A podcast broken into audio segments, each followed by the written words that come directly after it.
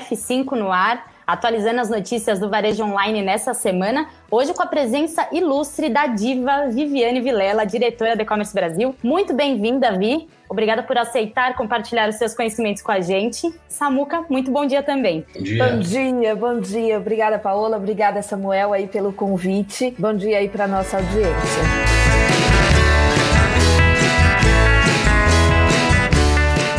Comentar um pouco sobre o evento que rolou essa semana de payments, falar um pouquinho do que, que vocês absorveram, o que, que foi mais legal, vocês que estavam lá no palco, né? Apresentando o nosso segundo evento online. E aí, Samuca, comenta um pouquinho aí pra gente o que, que a gente teve de muito especial. Ah, foi super legal. Evento é, a gente tinha uma expectativa e mais uma vez a gente superou a expectativa, né?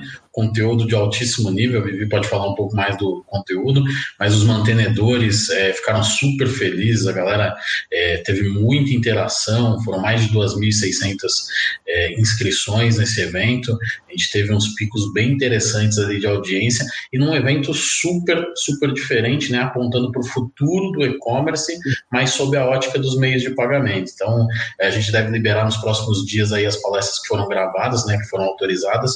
Nossa, foi, foi incrível, assim, tivemos o Banco Central trazendo informação super bacana, novidades aí, roadmap do, da, do Pix, foi, foi muito bom. Falamos de antifraude, meio de pagamento, inovação, open bank, é, foi, foi demais. É, vale a pena entrar depois no nosso portal, tem matéria sobre todas as palestras, com conteúdo escrito para vocês de uma maneira bem clara. Vale a pena, né, Vivi? E aí, qual foi a sensação? Vale. É, eu acho que foi bem o momento oportuno, Paola e, e, e Samuel, assim, porque nós estamos vendo essas notícias né, sobre as mudanças é, de meios de pagamento ah, de maneira mais forte e recorrente desde o segundo semestre do ano passado. Né? Seja aí falando de taxa que sobe, taxa que desce, é, empresa que compra fulano, a nova modalidade de pagamento. E aí, com essa pandemia, entrou né, no, no, no com acesso a um meio de pagamento digital, 38 milhões de brasileiros que tiveram que, para receber o, o, subsídio lá do governo, usar um aplicativo. Essas pessoas não eram bancarizadas. E aí agora a gente está vendo um movimento dos últimos 40, 50 dias aí, de algumas lojas colocando como opção de pagamento este aplicativo da Caixa. Então, isso muda muito, muito mesmo.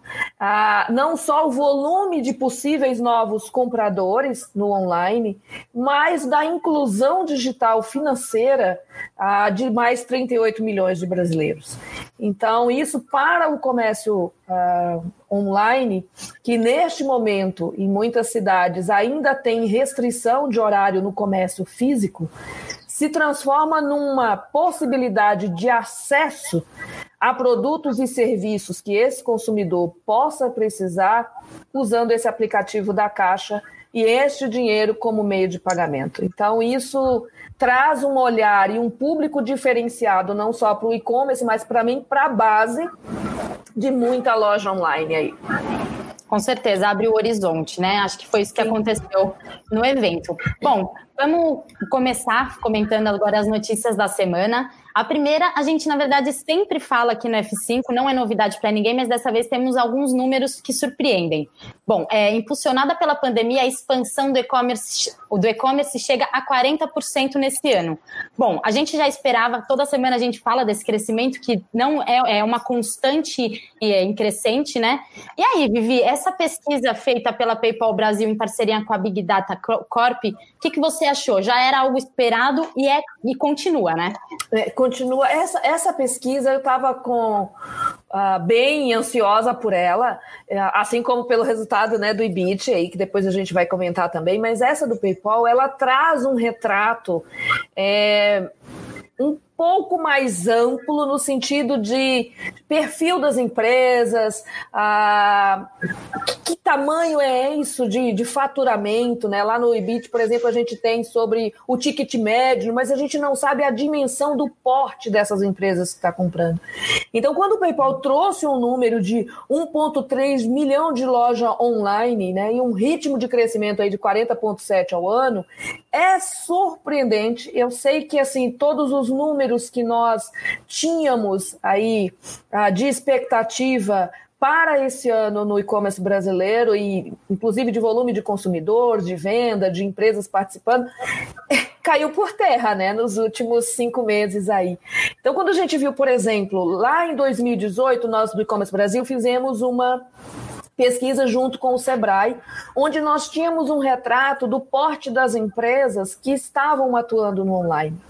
E esse retrato que essa pesquisa do PayPal trouxe, né, dizendo que ah, 26,93% dos e-commerce eram de pequeno porte lá em 2019, e é pequeno porte mesmo, Paola, porque é, isso é uma MPE, né, que faturavam aí até 250 mil reais por ano. Né? Hoje, estes micronegócios, né, que é uma, uma, uma, uma microempresa, ela está representando né, no, no pool de lojas online ativas no Brasil 48,06.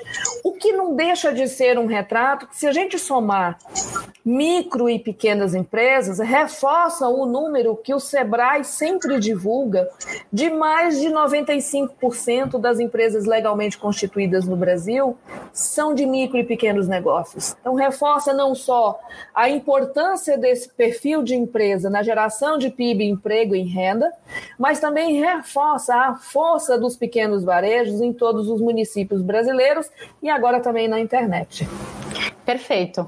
Samuca, é, o que eu queria levantar a bola para você é o seguinte: eles falam nessa pesquisa que 55,68% dessas empresas já aderiram o pagamento eletrônico. E esse restante, como que eles fazem? Continuam com o método é, antigo mesmo, rede social, manda conta, transferência, boleto? Bem por aí, viu, viu Paula? É, os caras, é, o número já é muito bom. Quando você fala que mais da metade né, desses caras que são muito pequenininhos, como a Vivi definiu, é, quando eles estão usando o meio de pagamento automatizado, quando ela fala eletrônico aí, ela quer dizer que é automático. Né, o cara consegue pagar usando o front tradicional ali do e-commerce. Os outros quase 45%, eles acabam fazendo aquela transação que está ali no WhatsApp, no Instagram, que pede uma transferência bancária, uma, um TED, um DOC, né? E em muitos casos, por incrível que pareça, 2020, mas ainda tem muitos casos em que o pessoal pede os dados do cartão para poder digitar na maquininha. A galera passa ali, ó, tá aqui a foto do meu cartão, pode digitar aí na maquininha que eu faço a autorização. Então, ainda tem essa realidade sim, principalmente desse cara muito pequenininho, tá? Um outro dado que eles dão é, o outro lado que eles dão na sequência, esse mais interessante, é que mesmo esses caras pequenininhos, 76,55% deles é, já usam uma plataforma de e-commerce.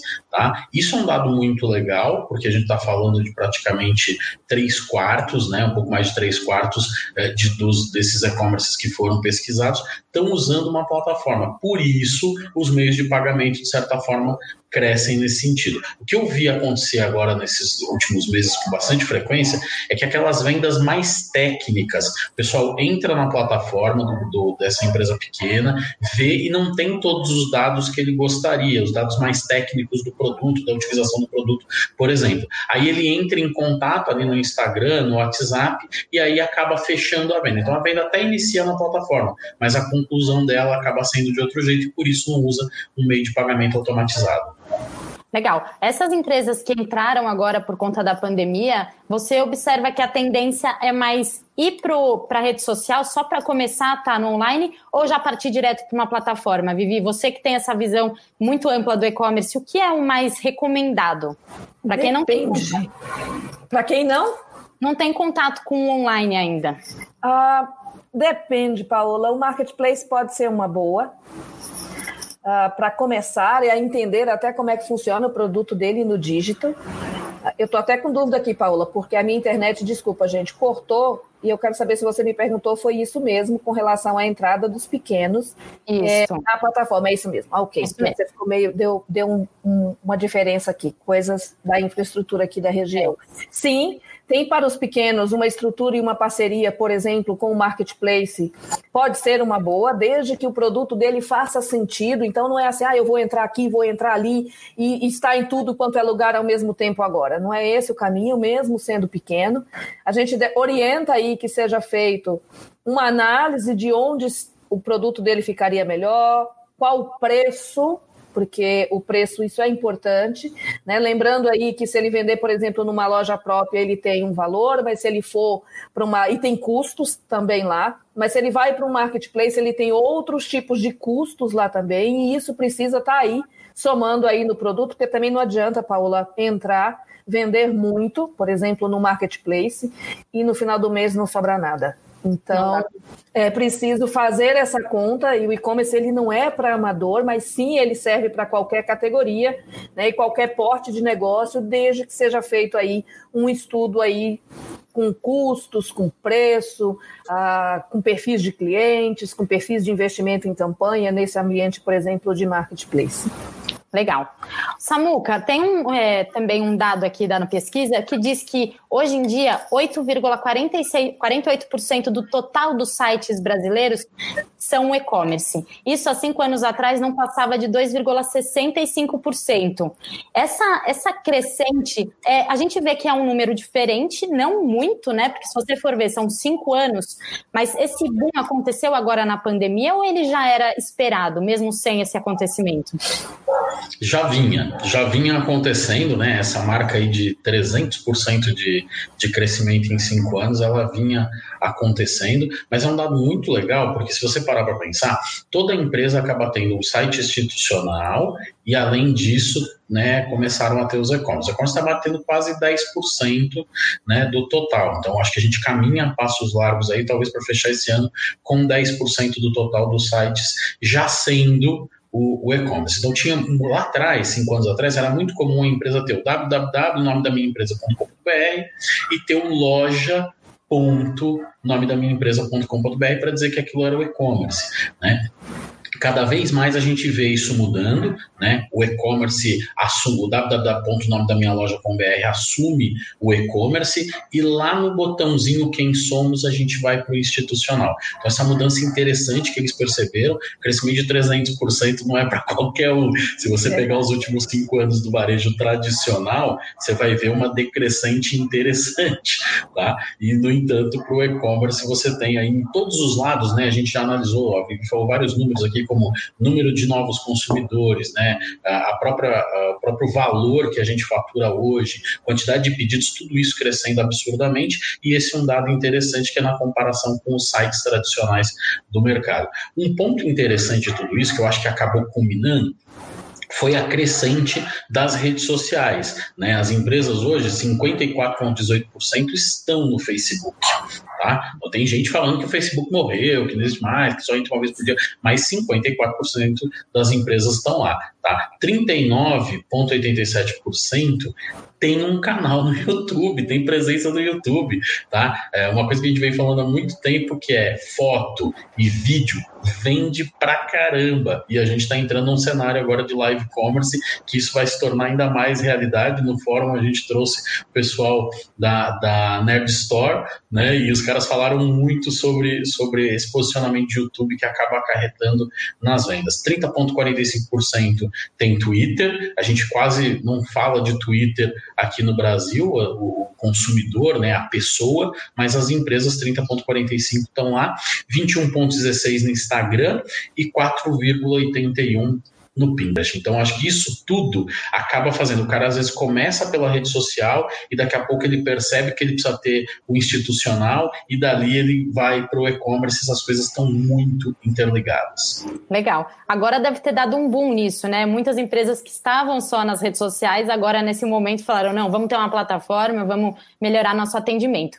Um outro dado que eu achei assim muito impressionante, porque a gente não fala sobre isso, é sobre acessibilidade no e-commerce, que aumentou em 200 200%. Gente, isso é extremamente importante. Tem uma, uma fatia muito grande do nosso, dos nossos clientes que precisam desse tipo de acessibilidade. 200% é muito bom, né, Vivi? É um progresso. Sim, sim. E, e isso traz, Paola, um olhar. Uh, nós do E-Commerce Brasil, a gente sempre lembra que o e-commerce ele é uma venda e uma compra mediada por uma série de tecnologias, mas é de gente para gente. E na maioria das lojas, infelizmente, há uma exclusão de muitas gentes, né? Ah, se pensar, sim, que esta pessoa também tem acesso à internet. Né? E aí a gente vê uma série de celulares que há anos já vem né, com possibilidades não infinitas, mas muito boas, podendo ser melhoradas, lógico, para dar acesso a essas pessoas a uma internet mais amigável. E o e-commerce, sim, precisa pensar nisso. A gente já vê algumas lojas fazendo campanhas né, no próprio Instagram, como o, Samuel aí está falando, das redes sociais, um, onde tem lá uma hashtag do tipo para cego ver né, onde tem uma descrição daquela imagem, daquele produto, o que que é. Será que dá para a gente fazer isso mais? Será que dá para a gente incluir, né, na parte dos vídeos, por exemplo, legendas para as pessoas que têm ah, problemas de audição possam saber o que está sendo dito ali, o que está sendo conversado e interagir também com aquela marca. Então, sim, é preciso pensar, Paulo, e quando a gente fala assim desse crescimento aí, fica parecendo muito, mas é porque não tinha nada. Então, onde não tem nada, qualquer coisa né, é um número extraordinário, mas a gente precisa, sim, pensar nesse sentido de incluir alguns milhões de brasileiros porque não é, não, não são centenas de milhares, são milhões de brasileiros que têm agora, talvez com a pandemia ou não, com acesso ao aplicativo da Caixa e ao subsídio do governo ou não, mas muitos continuam sem poder comprar nas suas lojas favoritas no online. Com certeza. Sem contar que você vai estar tá se destacando, não sendo Total. como os outros, e vai chamar atenção de alguma maneira, né? Total. Bom, gente, bola para frente. O assunto agora é LGPD, que a gente falou tanto ano passado, esse ano balançou de novo, né? Ficou aquela coisa. E após a decisão do Senado, a LGPD depende apenas da sanção presidencial para entrar em vigor. E aí, Samuca, quando a pandemia surgiu, você já imaginou que em agosto não ia rolar LGPD? Mais, mais uma vez o governo bem de olho no nosso setor, né? O negócio já tinha é, uma, uma proposta para adiamento, o adiamento era para maio de 2021, né? Mas aí a gente toda semana vem aqui, né, Paula, fica falando os números e a galera vai ouvindo a gente. Tomou essa decisão aí, o, o Senado decidiu numa, numa reunião online, né, de passagem, uh, decidiu é, que essa, esse negócio da LGPD tem que andar mais rapidamente. Tá?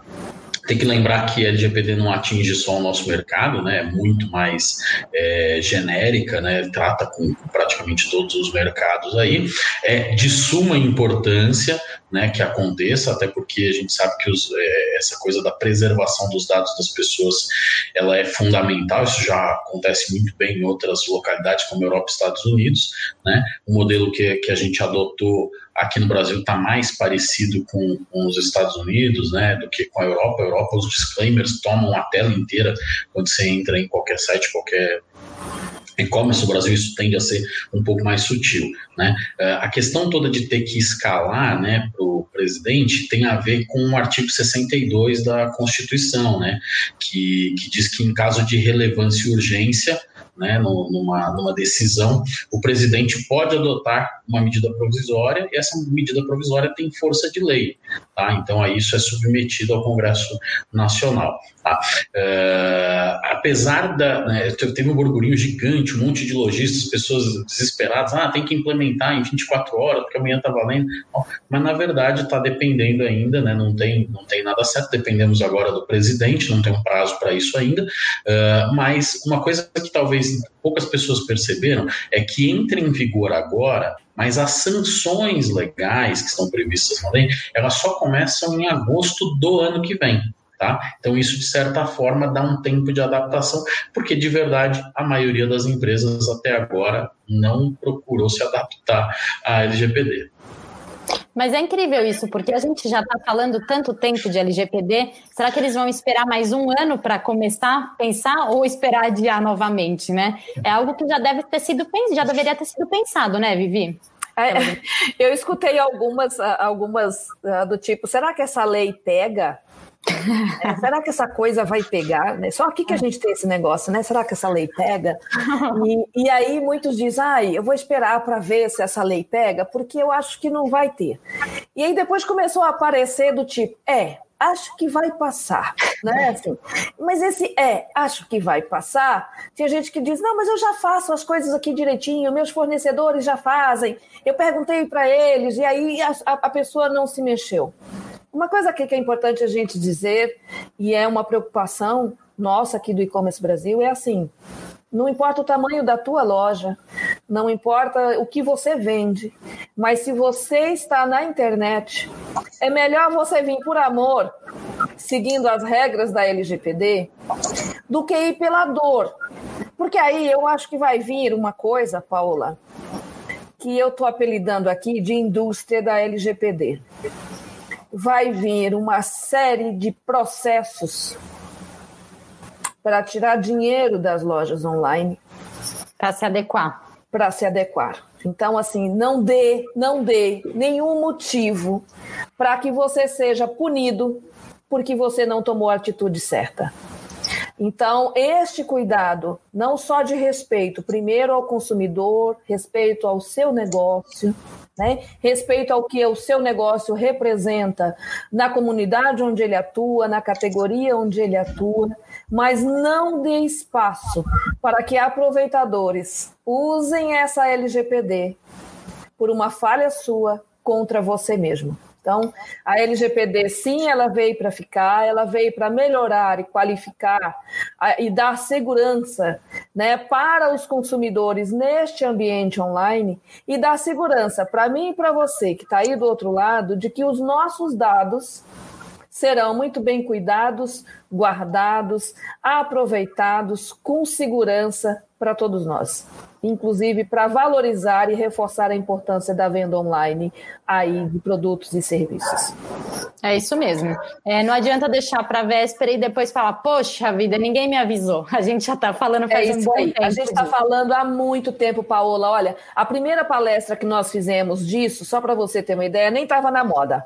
Isso foi lá em 2017, quando o Márcio Cotes fez uma palestra no fórum falando sobre isso. É, essa palestra está gravada no nosso canal aí no YouTube. Depois disso, ele fez uma série de artigos na revista E-Commerce Brasil. Nós já fizemos uma série de webinars. O pessoal da Barcelos Tucunduva, esse ano, que é um dos mantenedores aqui do E-Commerce Brasil, já trouxe este conteúdo também. E quem quiser ouvir, tem um podcast que foi feito com o Márcio Cotes, lá no E-Commerce Cast, né, só sobre LGPD. Então, assim, não dá para ter mais desculpa do tipo, ai Jesus, por onde eu começo agora? No portal E-Commerce Brasil ou nas outras plataformas tem uma série de respostas do tipo, corra amigo porque tu já está atrasado. Com certeza. Inclusive, nessa matéria que a gente está comentando agora, ela está no portal e tem vídeos embutidos nela Perfeito, já. Com... Paola. É só entrar lá e se atualizar, não deixa para última hora, não.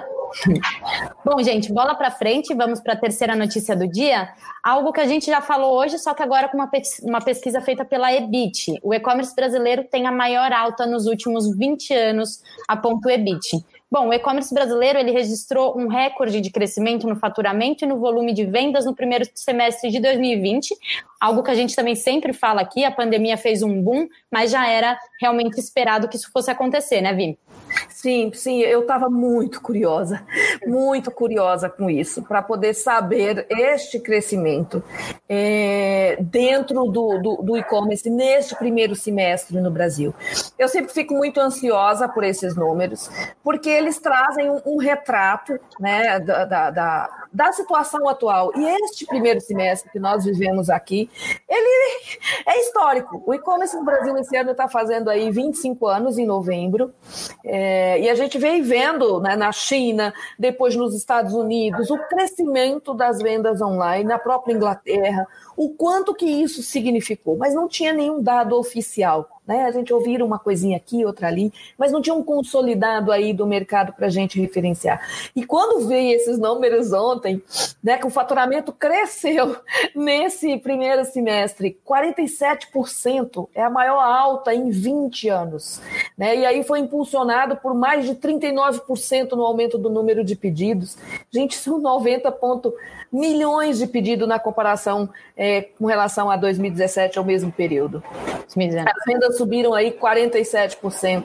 E aí a gente foi vendo o valor do ticket médio, ok, isso tem a ver né, também aí com, com a inflação, mas eu quero chamar a atenção para uma coisa aqui, Paola, que é tem a ver com a pergunta que você me fez sobre a entrada e qual o caminho para se começar se você ainda não está online.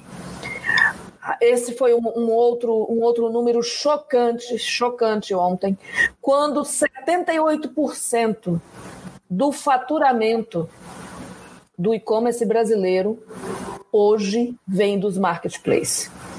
Nossa, muita Isso coisa. é um número assustador, porque, de certa forma, e surpreendente nesse sentido.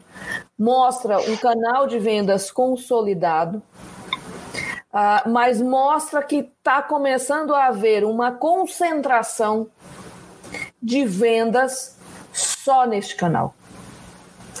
E aí a gente precisa chamar a atenção para reforçando aqueles cuidados. É um canal magnífico, é um canal importante, mas é um canal que demanda preparo, planejamento e gestão desse canal de vendas no dia a dia, a cada venda, a cada nova categoria de produto que sobe, para que se tenha rentabilidade e lucro no final do mês, não só um boleto para poder pagar.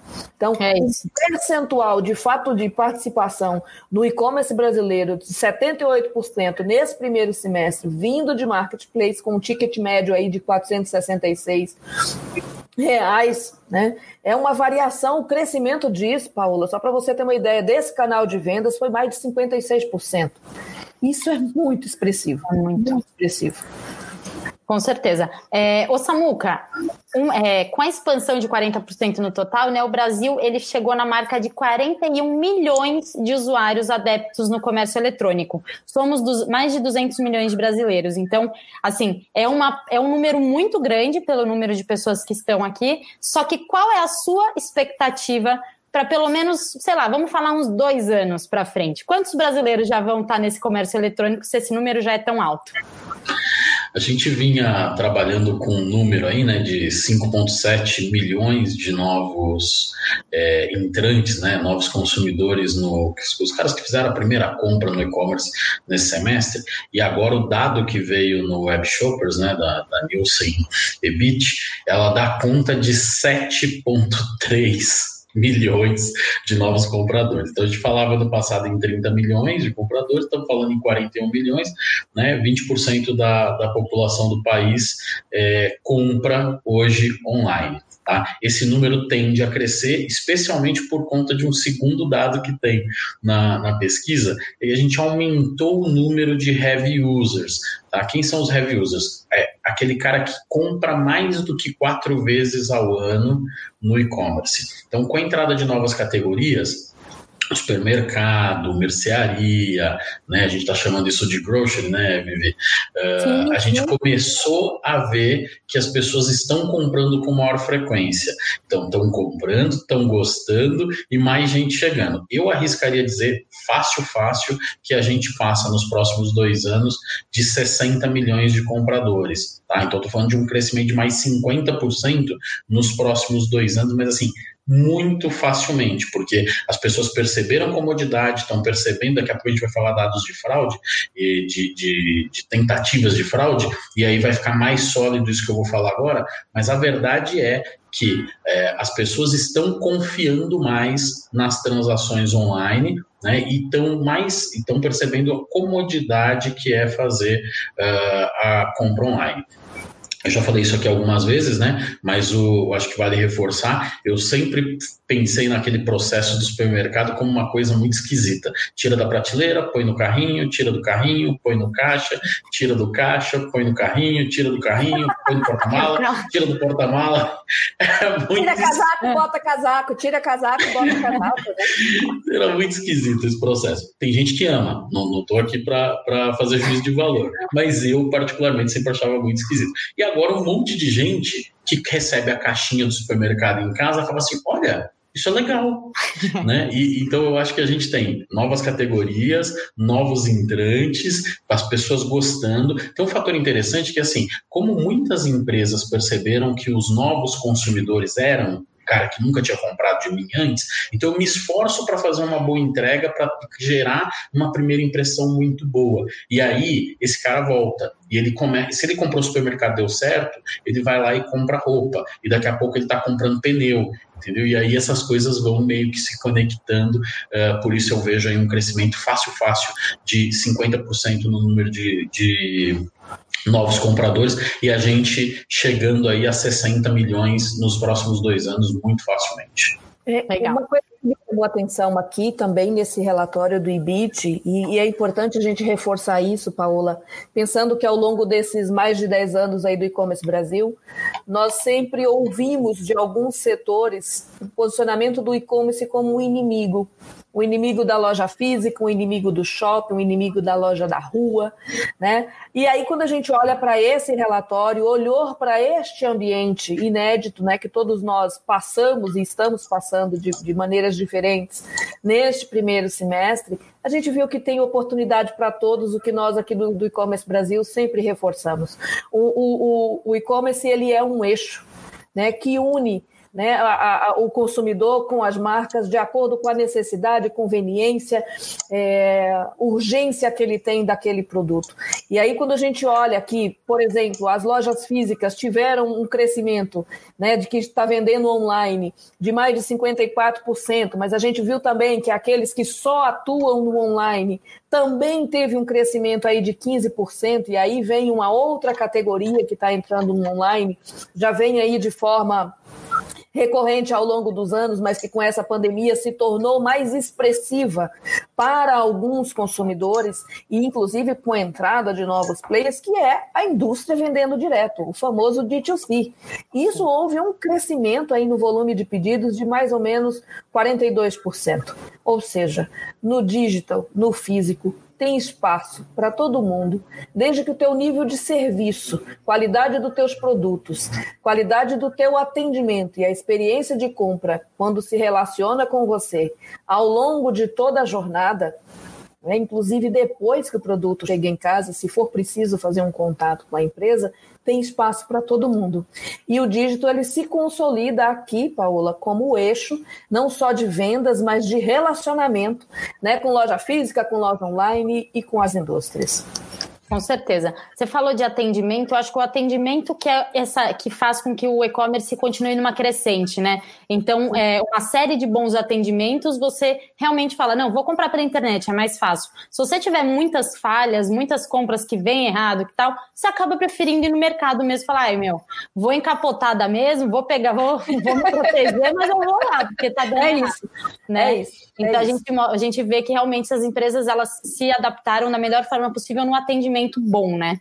Sim. É, um comentário que foi feito até pela Júlia Ávila, que é a líder do EBIT, né, é que o, resultado do primeiro semestre deixa claro que o e-commerce está numa crescente, que é um, é, é um comportamento que veio para ficar, né? E ela diz também que 93,4% dos consumidores responderam que nos próximos três meses vão fazer uma compra online. Gente, 93,4% é muita gente. É praticamente quase todo mundo, né? Muito, muito, muito poucas pessoas realmente não vão entrar. Então, é, a expectativa é sempre muito grande em relação ao nosso setor. Muito orgulho, a gente pode dizer isso. Verdade. Bom, vamos bola para frente agora para a nossa quarta notícia do dia. Os Correios reforçam o efetivo para garantir a entrega durante a greve dos funcionários. Bom, semana passada a gente falou sobre isso, né, Samuca? Que eles estavam uhum. reivindicando por várias, várias situações. E agora é, a gente vê que as compras estão chegando, né? Como que eles fizeram isso? O Paula, antes de comentar, só fazer duas menções rapidinho aqui, ó. O Júlio César Rodrigues, ele tá mandando saludos desde Panamá. A nossa audiência lá no Panamá e a galera comentando aqui. Júlio César, obrigado, cara. E o, o, Emerson Duarte, ele, ele comentou que ele assistiu aí, deu os parabéns uh, pro The Future tá? Que, que, participou com a gente lá, que foi um conteúdo super oportuno e essencial. Uh, obrigado, gente. Valeu. Audiência muito legal, a gente sempre com, com um pessoal super bacana aí acompanhando a gente.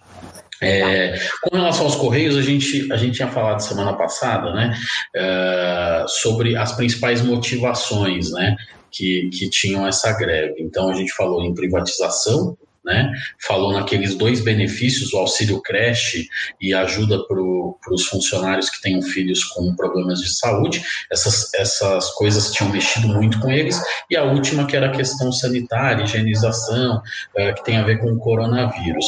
Tá?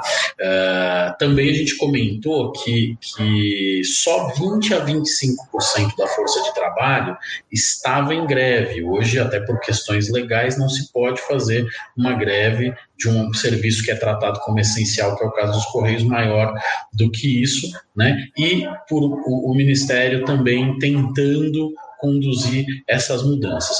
O que aconteceu de interessante é que no fim de semana passada, a gente falou isso na sexta-feira, e no sábado e domingo, houve uma mobilização da força de trabalho, inclusive pegando o pessoal das áreas administrativas do correio, que é o pessoal que está no escritório, que está no home office e que normalmente não faz uma entrega, para que eles pudessem entregar 1,2 milhões de cartas e encomendas nesses dois dias. Tá? Então, é, esse é um dado muito legal, porque você vê é, a gente tem um volume super grande, a gente tinha falado na sexta-feira passada de um milhão e meio de entregas que estavam pendentes, e em dois dias os Correios conseguiram fazer uma mobilização, sábado e domingo. De novo, o Correio entregando domingo, que é uma novidade que a gente tem falado aqui é, várias semanas.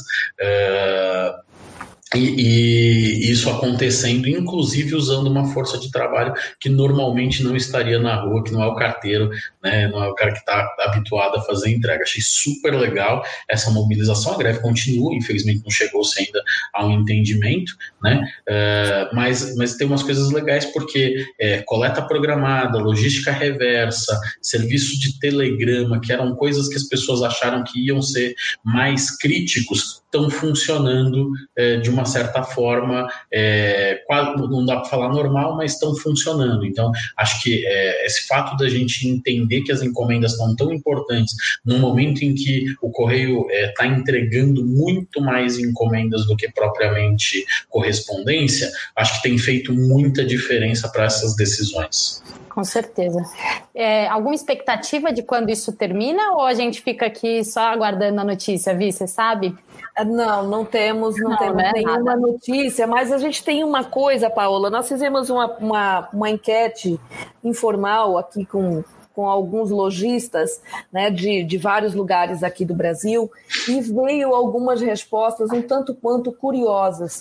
Então, por exemplo, por que, que essa, essa a, a, a, as lojas hoje, na, na sua maior parte, pulverizaram né, as opções de parceiros para fazer essa entrega. Mas mesmo assim, sim, tem um temor, porque na hora que compra, o cliente está comprando, ele não fica sabendo por que transportadora isso vai. Né? Então ele pode ficar na dúvida do tipo, ai, será que isso aqui vai vir pelo correio? Então não vou comprar agora porque está com a greve. Mas mais de 50% das lojas online brasileiras estão atuando já com transportadoras regionais ou nacionais, o que amplia e muito a possibilidade da entrega. Então sim, vale na dúvida aí perguntar no chat da loja, no WhatsApp da loja, quais são as parcerias que ela tem para poder efetuar aquela entrega, para dar essa, essa tranquilidade. Talvez tenha um prazo maior aí da entrega, justamente pelo volume que esses parceiros possam receber, mas é necessário que o consumidor também se sinta tranquilo até para fazer esse tipo de pergunta aí nas lojas e as lojas deixarem claros aí, claro, quais são as opções de transporte que ela está utilizando, não só durante essa greve, mas que já vem fazendo tempo aí vem fazendo uso, desculpa, aí há algum tempo. Isso é bem importante. É isso. E como a gente sabe, a, a greve dos Correios é quase anual, então é sempre bom ter uma segunda opção para não ficar na mão, né? Sim, a gente sim. já conta com ela anualmente. Faz parte do calendário do e-commerce. Faz parte, não tem jeito. Bom, é gente, mais algum comentário sobre a greve dos Correios ou vamos para a nossa última notícia do dia? Bora? Bora. Bom, então vamos lá, Vi. As tentativas de fraude no e-commerce aumentaram no primeiro semestre de 2020, segundo a Conduto. Isso, infelizmente, a gente já esperava, né? Quando também. o foco vai muito para um espaço, é, as pessoas com má fé costumam também ir, né? Também, também. E, e, e não só isso, Paula, mas também a o número de categorias novas né, que passaram, que nós passamos a consumir online, uh, o número de recorrência que nós também passamos a, a, a, ter ao fazer as compras online, tudo isso chama a atenção. Então, assim, eu nunca recebi tanto e-mail de, de, de, de, de fraude usando, por exemplo, fatura da, da Claro, antiga NET, por exemplo, aqui em São Paulo, dizendo: olha, aqui está o seu boleto, aqui está não sei o quê. Eu nunca recebi tanto SMS, né? Inclusive dizendo que era do Banco do Brasil. E aí, quando você olha os números, que é onde eu tenho conta, por exemplo, hora que você olha os números e vai ver o que é aquilo, você fala: não é possível um negócio desse. Né? Então, eu nunca fiz tanta denúncia de e-mail, né? Como, por exemplo, essas tentativas de fraude. E aí sim, o consumidor ele tem que ficar atento, porque eu, eu, eu confesso que eu fico triste cada vez que só aparece este tipo de informação uh, no jornal. Eu, eu, eu costumo dizer que é nos colocar no antigo. Ai, olha eu denunciando a idade agora, Samuca. Nos jornais antes tinha uma, um caderno econômico, um caderno de polícia, né? Que a gente dizia, um caderno social, um caderno de entretenimento. E quando a gente olha para o e-commerce e pesa essa tentativa de fraude, a gente esquece também de dizer o quanto que a gente livrou e assegurou ao consumidor um ambiente seguro para ele poder fazer compra. Então, Com eu certeza. gosto de olhar para este olhar. Sim, teve uma, um, um, um, crescente de tentativas de fraude dentro das lojas online, mas também teve uma tentativa, e isso, as nossas tecnologias, como da empresa Conduto, da própria CliaSale, do próprio e-mail Edge, por exemplo, que asseguram de maneira cada vez mais assertiva este ambiente online para que se faça compras. Com certeza. É, e aí a gente vê a necessidade, né, de você dar essa segurança para o seu cliente, Total. mostrar que o seu canal é seguro. E a gente percebe, Vi, você dando seus exemplos, exemplos de e-mail, SMS, mas você sabe, você conhece. O WhatsApp. Paola, meu Deus. Não, gente.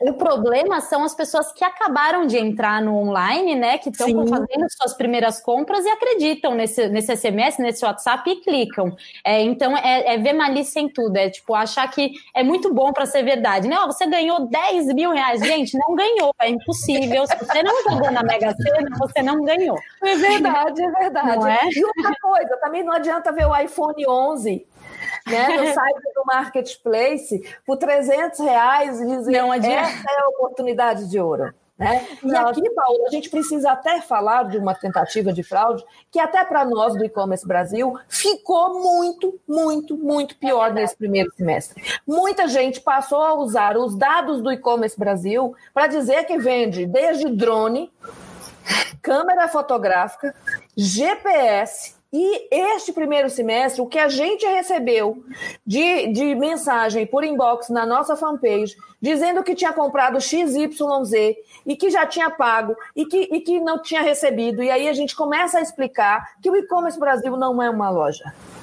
E aí, quando você vê, são perdas para essas pessoas de dois, três mil reais. E o ambiente de compra foi todo feito usando um site fake e o WhatsApp.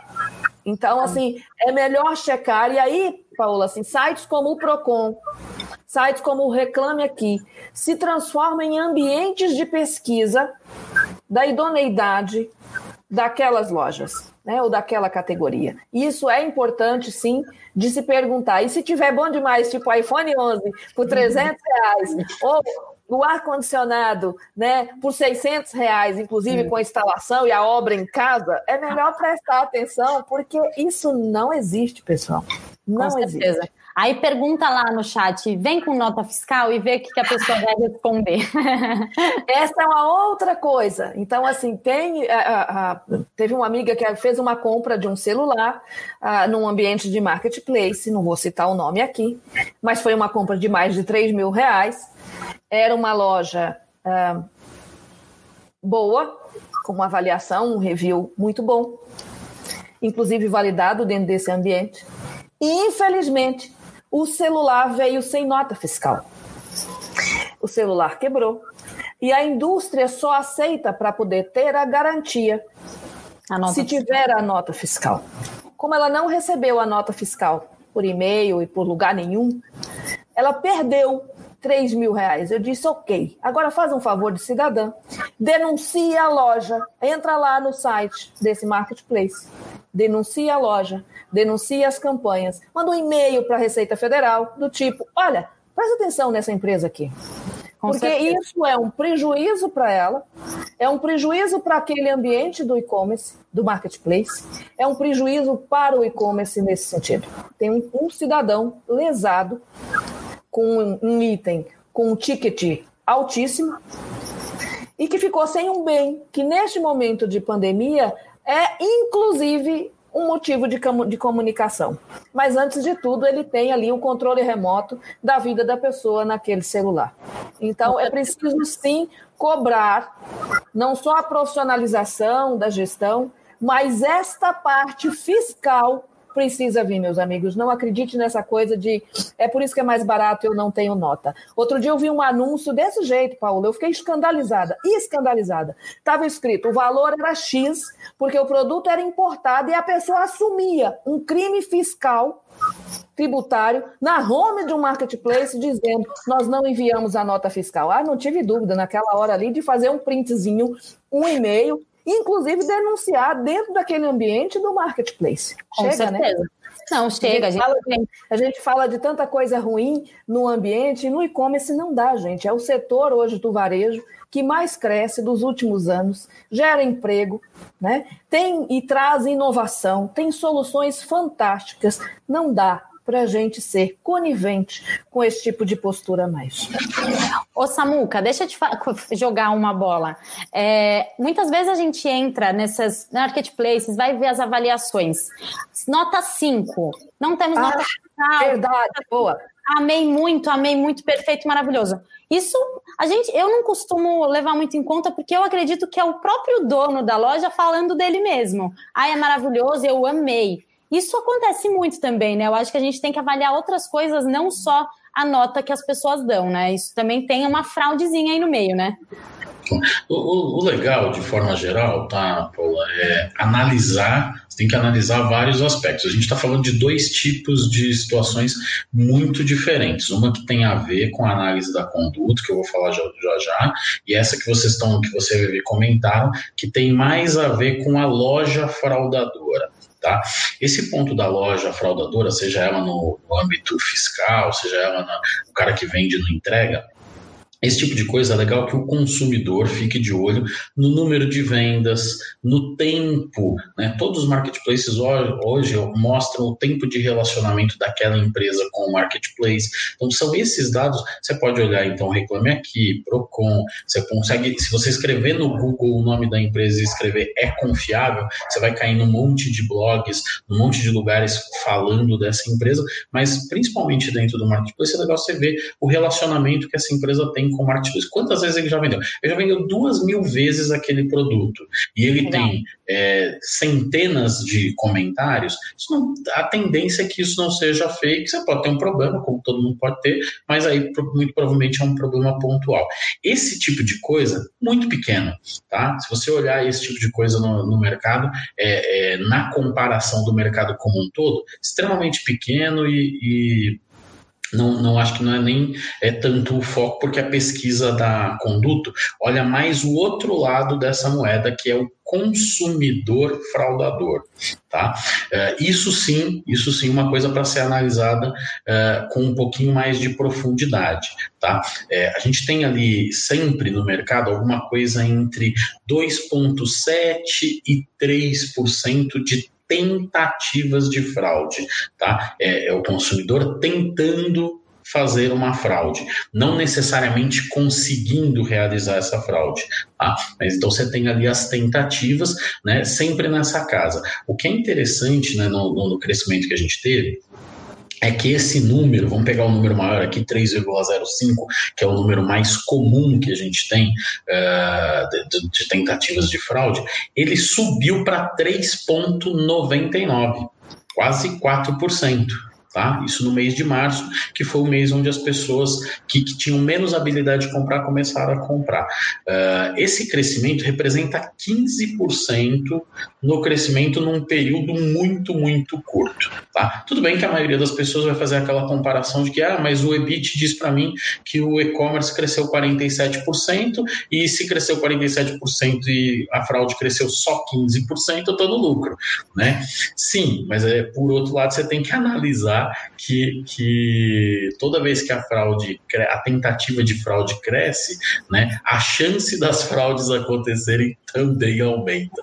Tá? Então tem que ficar bem atento a isso. Existem, como a Vivi mesmo comentou, uma série de empresas, dispositivos uh, para você, enquanto lojista, né, é, prevenir, se prevenir de eventuais fraudadores. Existem lá é, listas e listas e listas que, que essas empresas consomem com o comportamento dos fraudadores, tá? E, e assim, nossa recomendação é sempre que você tenha esse tipo de, de solução no teu negócio. Quando não tem, a gente no evento de payments essa semana, eu achei bem interessante que o Amador Testa da, da Email Age, da Lexis, ele comentou com a gente sobre phishing, né, que é um e-mail que você recebe com um link enganoso link que te engana. A maioria das pessoas simplesmente clica, né? A gente tem um problema no Brasil que a pessoa quer levar vantagem, né? Então, vê lá o iPhone por 300 reais, acha que está levando vantagem, então cai. Né? É, isso não é de agora, isso é da época do cara que, que vendia o bilhete de loteria, entendeu? E a galera ia lá e comprava o bilhete de loteria. Entendeu? Até hoje tem isso. E, e no e-commerce é meio que uma reprodução disso. Tá? Se você só parar o mouse em cima daquela URL, lá daquele link que o cara mandou, vai aparecer lá na, na barrinha que aquilo não é é, necessariamente o, o, que você estava esperando. Então, assim, é, é, importante a gente entender o crescimento das tentativas de fraude, tá certo? Chegar ali quase na casa dos 4% é um negócio perigoso, né? Então todo mundo tem que ficar de olho. E um dos problemas que eu detectei, olhando um pouco do que está acontecendo no mercado, é que os novos entrantes, as novas lojas, acabaram entrando sem ter uma antifraude, sem ter o conhecimento necessário para barrar essas fraudes. E aí, por isso, a coisa aumenta um pouquinho. Isso aconteceu, teve uma, aconteceu esse pico, né? Mas a gente teve uma redução e, na sequência, uma estabilização desses números nos meses de, de maio e junho. E agora eu acho que as pessoas vão, acabam aprendendo, as, as, as lojas, né, os novos lojistas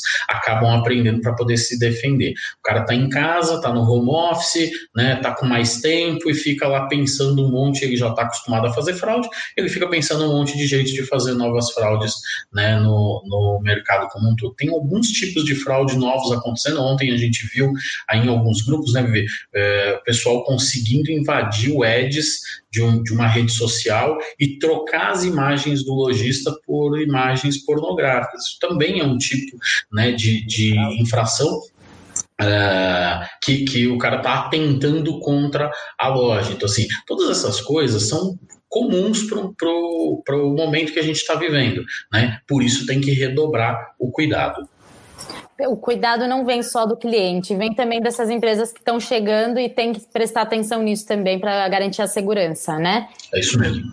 É, e a gente percebeu que, justamente, depois que eles perceberam essa necessidade, o número abaixou, né, Samuca? Uhum.